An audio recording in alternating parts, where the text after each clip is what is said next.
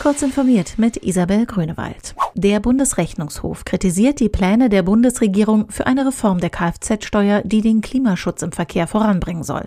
In einem Bericht an den Finanzausschuss des Bundestags heißt es, es sei fraglich, ob die geplante Neuregelung kurz- bis mittelfristig einen relevanten Beitrag zur Reduzierung der CO2-Emissionen leisten könne, weil sich für die rund 47,7 Millionen bereits zugelassenen Pkw nichts ändere.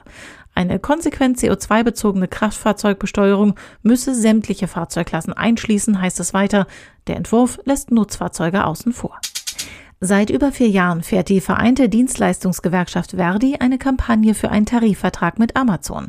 Bereits seit sieben Jahren organisiert Verdi wiederholt Streiks gegen den Online-Händler.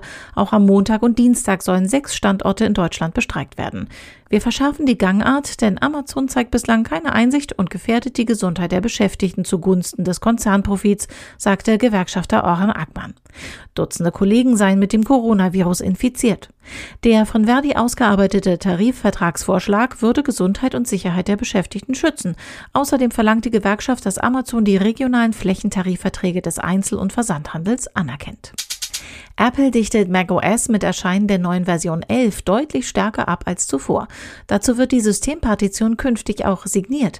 Sinn und Zweck der Übung ist es, dass das System durch Malware oder Angreifer nicht in seinen Grundfesten beeinträchtigt werden kann. Mit Catalina war es bereits äußerst schwer, etwa einen persistenten Kernel-Exploit einzubauen. Mit Big Sur soll es dank der Signatur nun quasi unmöglich sein.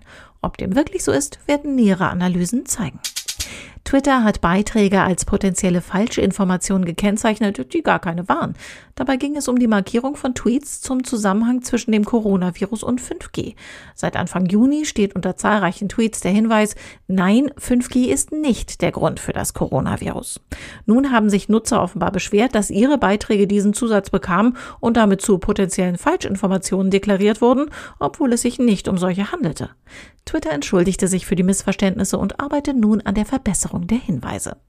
Diese und weitere aktuelle Nachrichten finden Sie ausführlich auf heise.de.